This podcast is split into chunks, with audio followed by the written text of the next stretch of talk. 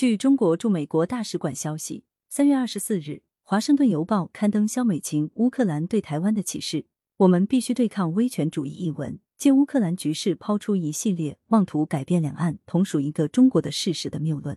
中国驻美国使馆双边处负责人朱海泉公参就此致函该报编委会，予以严正回应。信函主要内容刊登在该报四月一日评论版，全文如下：台湾问题与乌克兰问题有本质区别。乌克兰是主权国家，乌问题是主权国家间的冲突。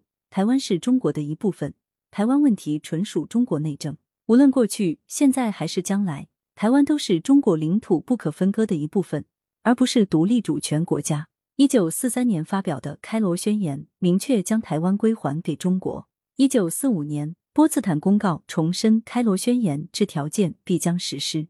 中华人民共和国成立并成为中国唯一合法政府后。台湾无可争议的成为新中国的一部分。联合国两千七百五十八号决议等进一步明确了台湾的地位，这是任何人都无法否认的。拜登总统三月十八日同习近平主席视频通话时，再次重申美国坚持一个中国政策，不支持台独。所谓中国大陆威胁台湾，根本讲不通。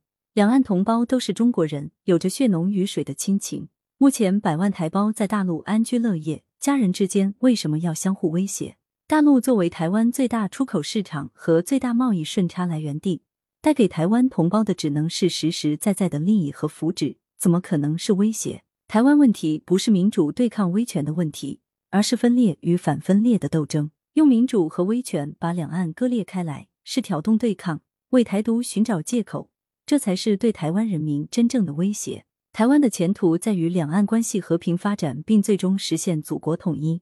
两岸中国人应该共同努力，谋求国家统一。感谢收听羊城晚报广东头条。